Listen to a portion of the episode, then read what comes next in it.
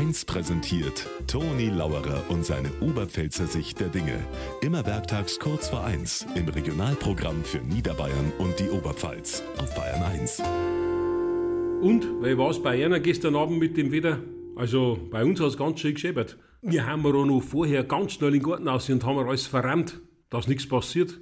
Der Nachbar auch, Plastikstühle weggeräumt, die Rosen angebunden. Wenn er so ein Wetter kommt, hat er gesagt, oh, da müssen wir schnell sein. Im Nachhinein war das ein Schmarrn. Heute in der Früh habe ich es gesehen. Allerhand hat's erwischt. Aber die Schnecken nicht. Und die sind gar nicht schnell.